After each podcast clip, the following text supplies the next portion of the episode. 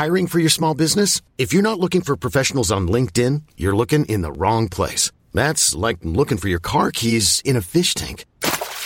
LinkedIn helps you hire professionals you can't find anywhere else, even those who aren't actively searching for a new job but might be open to the perfect role. In a given month, over 70% of LinkedIn users don't even visit other leading job sites. So start looking in the right place. With LinkedIn, you can hire professionals like a professional. Post your free job on linkedin.com slash achieve today.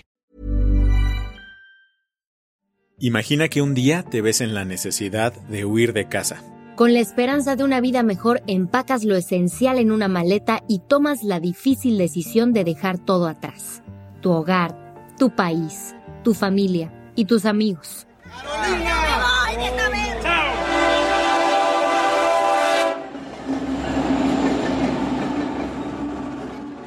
El recorrido que te espera está repleto de obstáculos y peligros, aunque afortunadamente existen espacios y organizaciones dedicadas a ayudar a personas migrantes y refugiadas. Hoy, que es Día Internacional del Migrante, exploraremos dos rutas en dos continentes diferentes. Haremos un recorrido por algunos albergues para que conozcas más a fondo cómo opera y cómo a pesar de los desafíos que enfrentan continúan con su invaluable labor. Yo soy Andrea Mijares. Yo Isabel Suárez. Yo Baltasar Tercero. Y este es un especial TLK. Dos rutas, mismo objetivo. Especial TLK. TLK. Nuestro primer recorrido nos llevará por México hasta llegar a Estados Unidos, una de las rutas migratorias más desafiantes y transitadas en el mundo. Recientemente, la ONU calificó esta ruta terrestre como la más peligrosa a nivel global, y es que al menos 686 personas murieron o desaparecieron en 2022 intentando cruzarla, de acuerdo con cifras de la Organización Internacional de las Migraciones, aunque el número podría ser mayor ante la falta de datos oficiales. Pero incluso frente a la violencia, los climas extremos y la falta de acceso a cuidados adecuados de salud, miles de personas emprenden este viaje con la esperanza de encontrar una mejor vida. La mayoría proveniente de Centroamérica, aunque hay quienes llegan de otras partes del mundo, a menudo se convierten en víctimas de autoridades y del crimen organizado. Y es que usualmente no reciben la atención que requieren por parte de las entidades gubernamentales. En este contexto, los albergues y las organizaciones civiles resultan vitales, ya que juegan un papel clave en el apoyo a las personas migrantes, promoviendo y protegiendo sus derechos humanos. Pero ojo, no vayas a confundir los albergues con las estaciones migratorias. Son muy diferentes. Mientras los albergues, gestionados por organizaciones civiles, ofrecen refugio, las estaciones migratorias son como cárceles para migrantes, administradas por el gobierno. El equipo Teleca quiso entender a fondo los principales desafíos que enfrentan las personas refugiadas y migrantes, así como el papel crucial de los albergues en su trayecto. Por ello, platicamos con varios albergues que se encuentran estratégicamente ubicados a lo largo de esta ruta, así como organizaciones que atienden y cuidan a las personas migrantes. Y esto fue lo que nos contaron. Uno de los principales puntos en los que inicia la ruta por México es Tapachula, Chiapas. Si bien es complicado calcular cuántas personas cruzan la frontera sur de México, la Agencia de la ONU para los Refugiados, también conocida como ACNUR, estima que entre 3.000 y 6.000 migrantes llegan diariamente a este cruce. Al estar ubicado en la frontera entre Guatemala y México, Tapachula es un lugar clave para la gestión y administración migratoria. Ahí se encuentra el albergue Hospitalidad y Solidaridad. Yo soy Fernanda Acevedo, soy coordinadora de Hospitalidad y Solidaridad somos muy conscientes de que con nuestro trabajo no vamos a resolver los problemas de todas las personas, pero es muy gratificante el saber que podemos acompañar y dignificar la estancia de las personas durante su tránsito por, por nuestro país. El albergue ofrece alojamiento temporal, que puede ir desde tres meses hasta un año, además de servicios gratuitos como atención psicológica, médica y legal. TLK también platicó con Nimsi Arroyo, encargada de comunicación social del albergue, quien nos explicó cómo financian estos servicios. El principal ingreso, la principal fuente de financiamiento es a partir de nuestros socios, que uno de ellos pues es el ACNUR, que es el alto comisionado de las Naciones Unidas para los Refugiados, pero a su vez pues también hay otros organismos eh, internacionales que nos apoyan a través de, de donativos o de financiamiento en específico a través que tengan que ver con un proyecto, ¿no? Así pues tenemos el apoyo de varias organizaciones a nivel internacional. También agregó que pues uno de nuestros valores como organización es la autosustentabilidad. A partir de este valor de la autosustentabilidad, pues también buscamos las formas en que nosotros podamos comenzar a generar nuestros propios, por ejemplo, alimentos, que es como pues uno de los retos principales del albergue. Las personas que trabajan en este albergue han sido testigos de los principales retos que enfrentan los migrantes y refugiados en esta región. Fernanda nos contó que algunos son racismo, de la discriminación y de la xenofobia. Como te imaginarás, enfrentar estos problemas no es fácil. Fernanda cree que es necesario reconocer que pues todos somos personas, ¿no? Y que si una persona tomó la decisión de salir de su país, pues es que no le quedaba de otra, de otra opción, era la única. Entonces, el reconocernos como personas, que todos tenemos sueños, metas, este, aspiraciones, ilusiones, creo que eso ayudaría a que cada vez que las personas van pasando por un nuevo lugar, pues podamos ser más hospitalarios y solidarios con ellos, ¿no? Al reconocernos como, como iguales.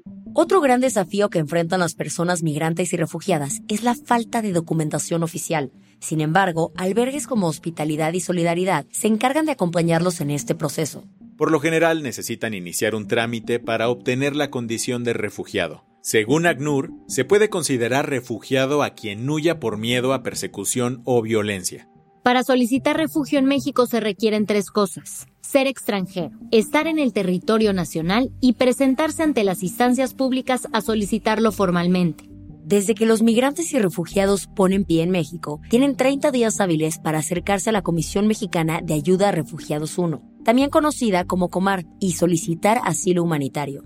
¿Qué sucede si no hacen este trámite? Hay varios retenes ¿no? de, de migración en el cual las personas al no poder pues comprobar que están de una manera regular en México, hay la posibilidad de que puedan ser este, detenidos. También hablamos con María Fernanda Rivero Benfield, coordinadora de comunicación e incidencia de Sin Fronteras, sobre el número de solicitudes de refugio que recibe la Comar.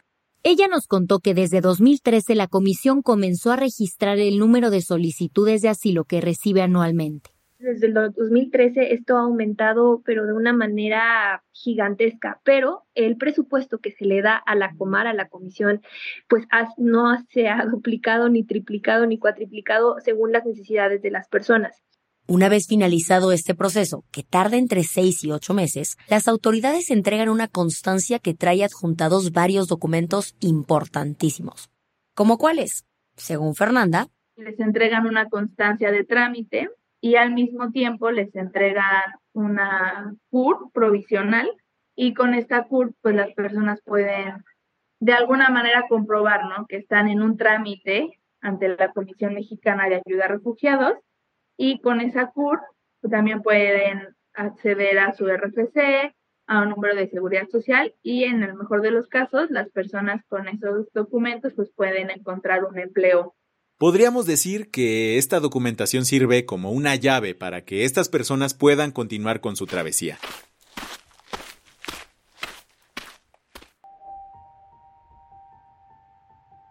En Apizaco, Tlaxcala, nos encontramos con el albergue La Sagrada Familia, un lugar clave en la ruta migratoria.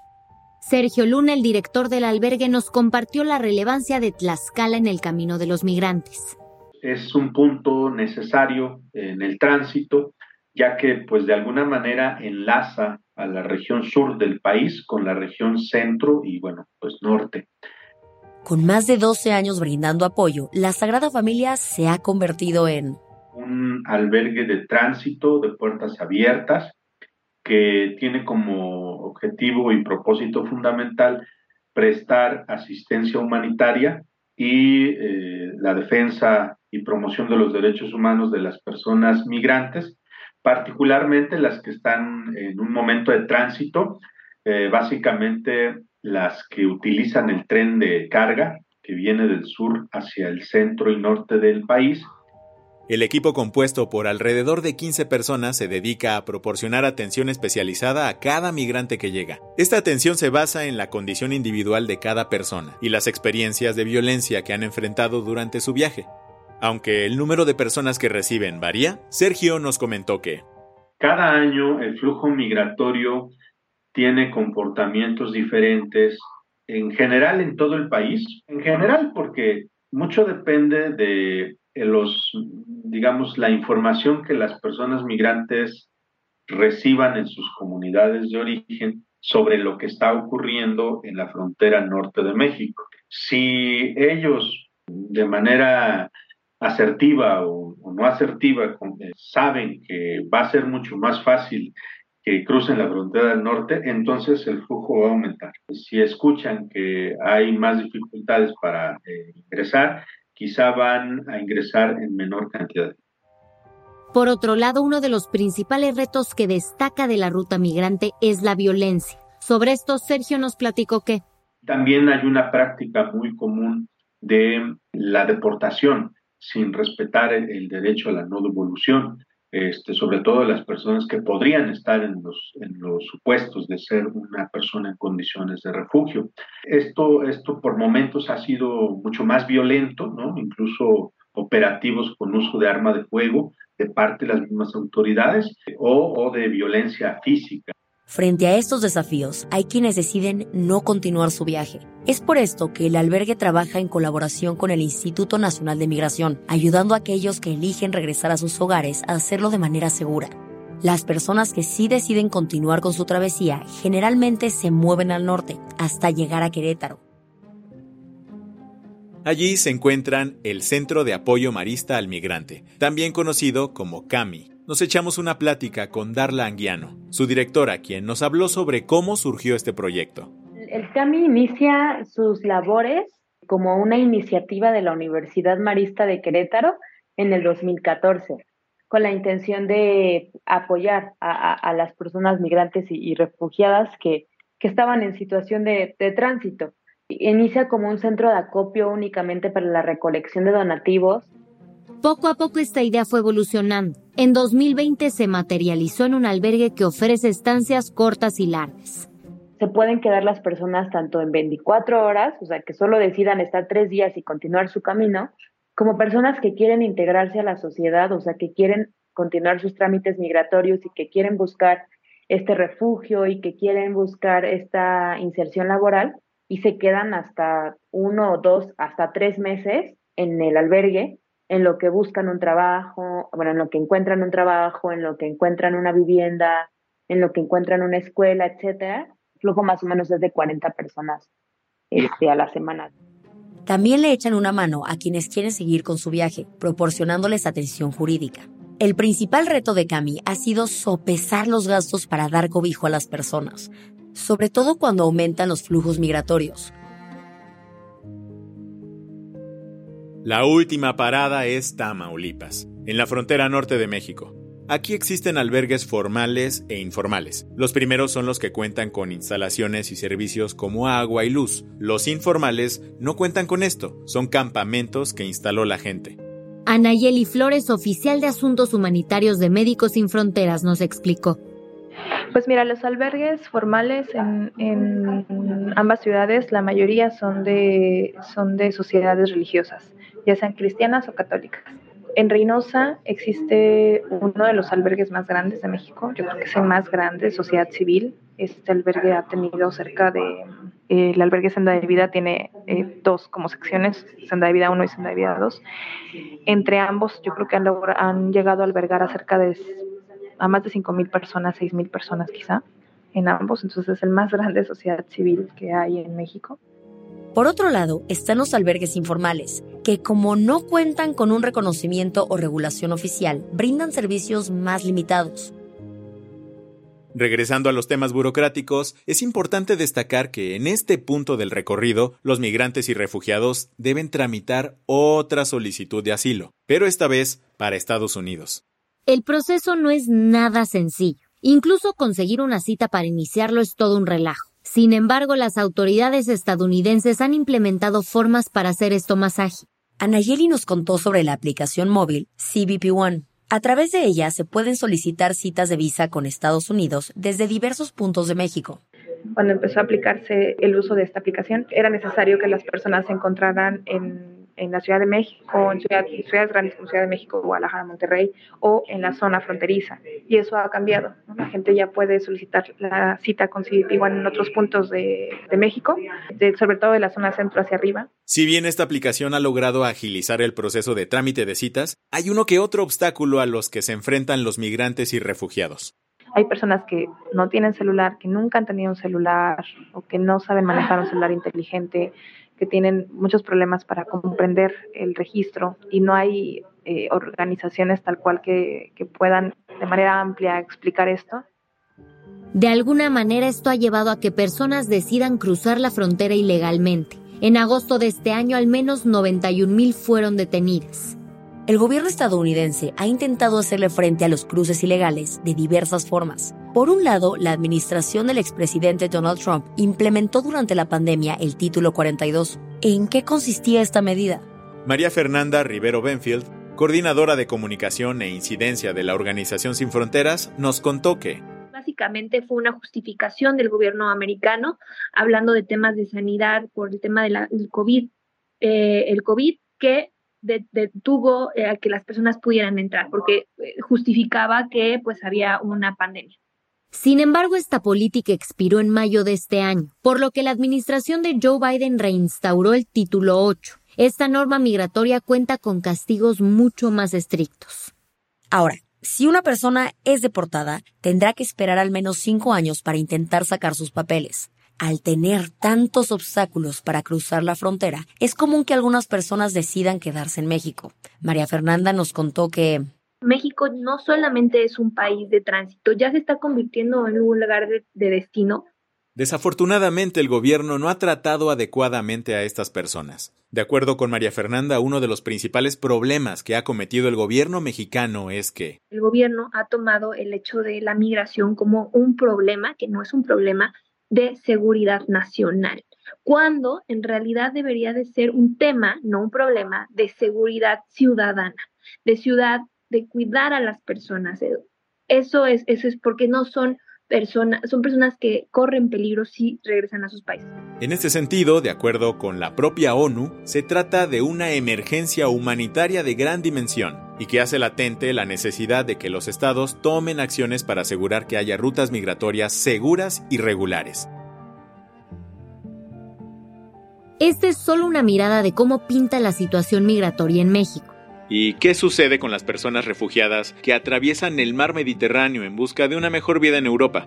Ahí, ¿qué organizaciones intervienen para brindarles ayuda humanitaria?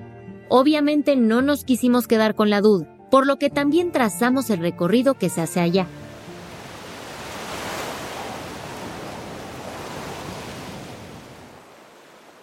Cada año, miles de personas emprenden la travesía conocida como la Ruta del Mediterráneo, que conecta África con Europa. España, Italia y Grecia son las principales puertas de entrada. Esta ruta también es súper peligrosa y letal. Tan solo en el primer trimestre de 2023, 441 migrantes y refugiados murieron en la región según Naciones Unidas. Esto ha llevado a que se le considere como la travesía marítima más peligrosa del mundo de acuerdo con la ONU. Las estrictas políticas antimigratorias italianas han hecho que España se vuelva un país de llegada más relevante para los migrantes principalmente para aquellas personas que salen desde Marruecos. Antes y durante del viaje, la gente confía su futuro a redes de trata que conocen la ruta y evitan los controles fronterizos. Aunque, además de la violencia que podrían enfrentar, también son expuestas a peligros climáticos extremos, como cruzar desiertos durante meses.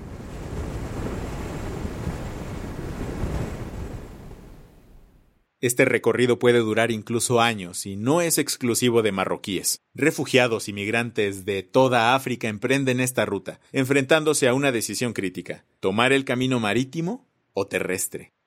La primera opción implica embarcaciones improvisadas, muchas veces sobrecargadas o hasta en lanchas inflables, con destinos como Canarias, Baleares o Algeciras. Bintu, originaria de la Costa de Marfil, compartió su trayecto marítimo a España, donde 18 personas perdieron la vida de las 56 a bordo.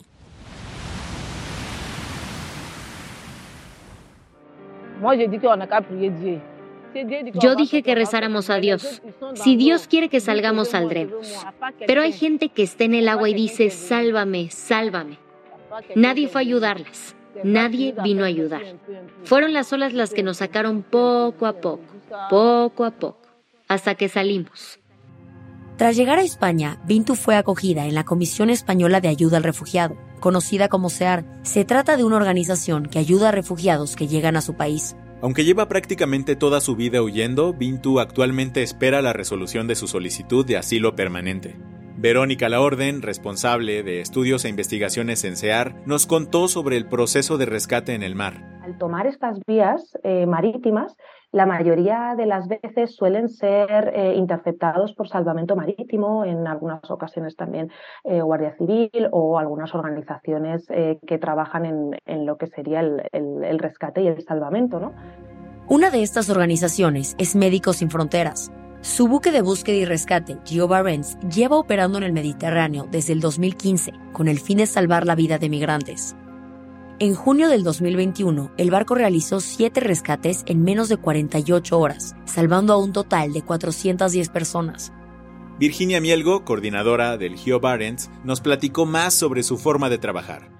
A bordo del Giovanes no hay una rutina porque es un proyecto cíclico. No hay ni fin de semana, ni festivos, ni lunes, ni martes, sino que hay diferentes rutinas en función del momento del ciclo de cada rotación. Y una vez que estamos listos y todos entrenados, nos desplazamos a la zona de rescate. Y allí nos ponemos a disposición de las autoridades y, si hay una alerta en donde podemos ser útiles, respondemos inmediatamente, eh, los localizamos y rescatamos. También nos detalló los siguientes pasos en el proceso. Se considera que el rescate ha concluido una vez que los supervivientes desembarcan en un lugar seguro. Un lugar seguro lo establece la legislación marítima internacional y es aquel en el que la seguridad de las personas náufragas ya no está comprometida, sus necesidades básicas están cubiertas y desde donde pueden continuar su viaje, a donde, a donde se dirigían. Luego preparan el barco para la siguiente rotación. Pero esto solo es un lado de la moneda. Quienes optan por la ruta terrestre enfrentan la valla de Ceuta y Melilla, compuesta por alambres de púas, se extiende a lo largo de la frontera con Marruecos para impedir el cruce a pie.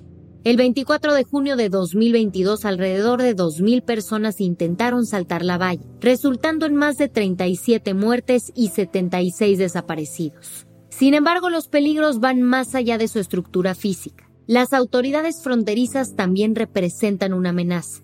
Pero una vez en España, las personas que lograron cruzar la valla son detenidas y trasladadas a un centro de estancia temporal de inmigrantes, mejor conocidos como SETI. Aquí son sometidas a procesos de identificación, trámites administrativos y chequeos médicos. En este tiempo también se realiza una evaluación para identificar las necesidades de cada persona. ¿Y qué pasa después? ¿La gente es repatriada a sus países? Verónica Desear nos explicó que no se pueden hacer devoluciones inmediatas eh, hasta que no se evalúen eh, los casos concretos de cada una de esas personas y que se eh, someta a un proceso con todas las garantías, porque efectivamente son personas necesitadas de protección y cuyos casos deben ser tratados de manera individual y para eso se necesita un tiempo y, como decía, esas, esas garantías ¿no? de todo el procedimiento.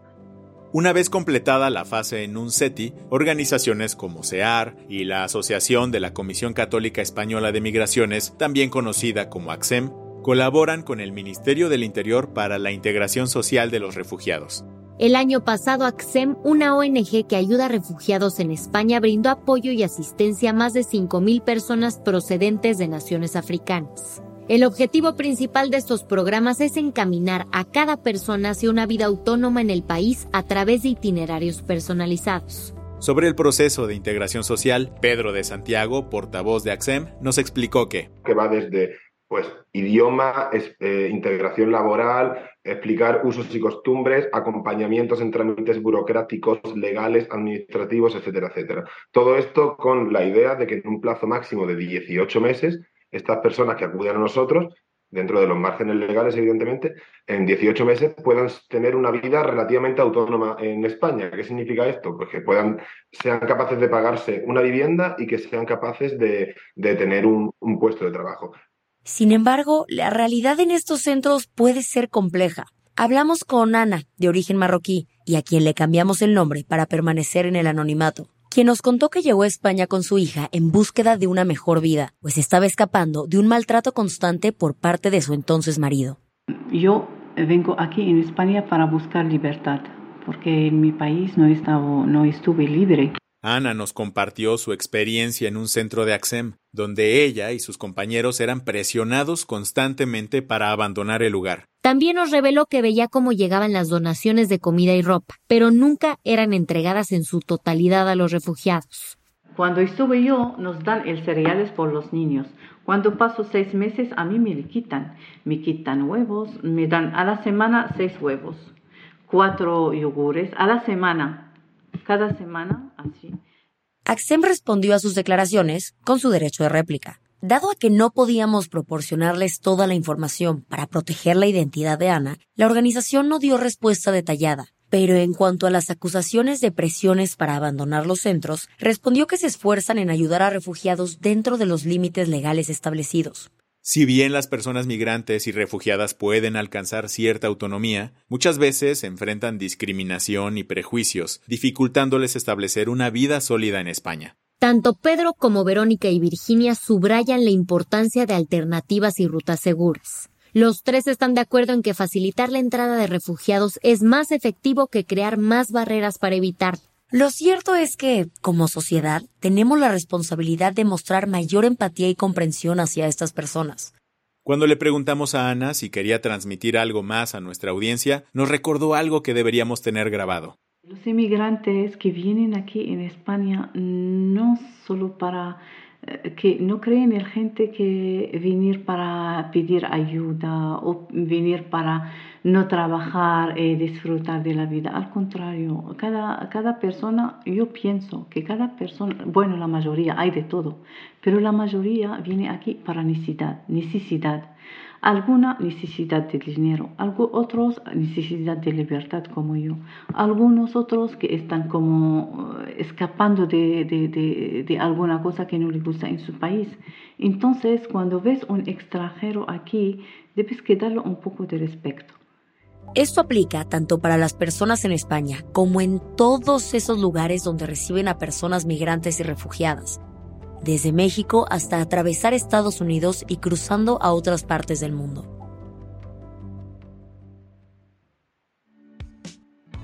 Este episodio especial fue una producción de Te lo cuento. El guion estuvo a cargo de Aisha Yanavi y Lucía Corona. Paula Gándara es la jefa de edición y Sebastián Ermenger es el director editorial de Te lo cuento. Gelúe Santillán es la directora creativa y el diseño de sonido está a cargo de Alfredo Cruz. Agradecemos a Raimundo Ricardes, Isabel Suárez, Ana Sofía Vázquez y a todo el equipo de Te lo cuento por su apoyo para realizar este episodio. Si quieres estar al día de las noticias, nos encuentras como arroba Te lo cuento en Instagram, TikTok, Snapchat y Twitter.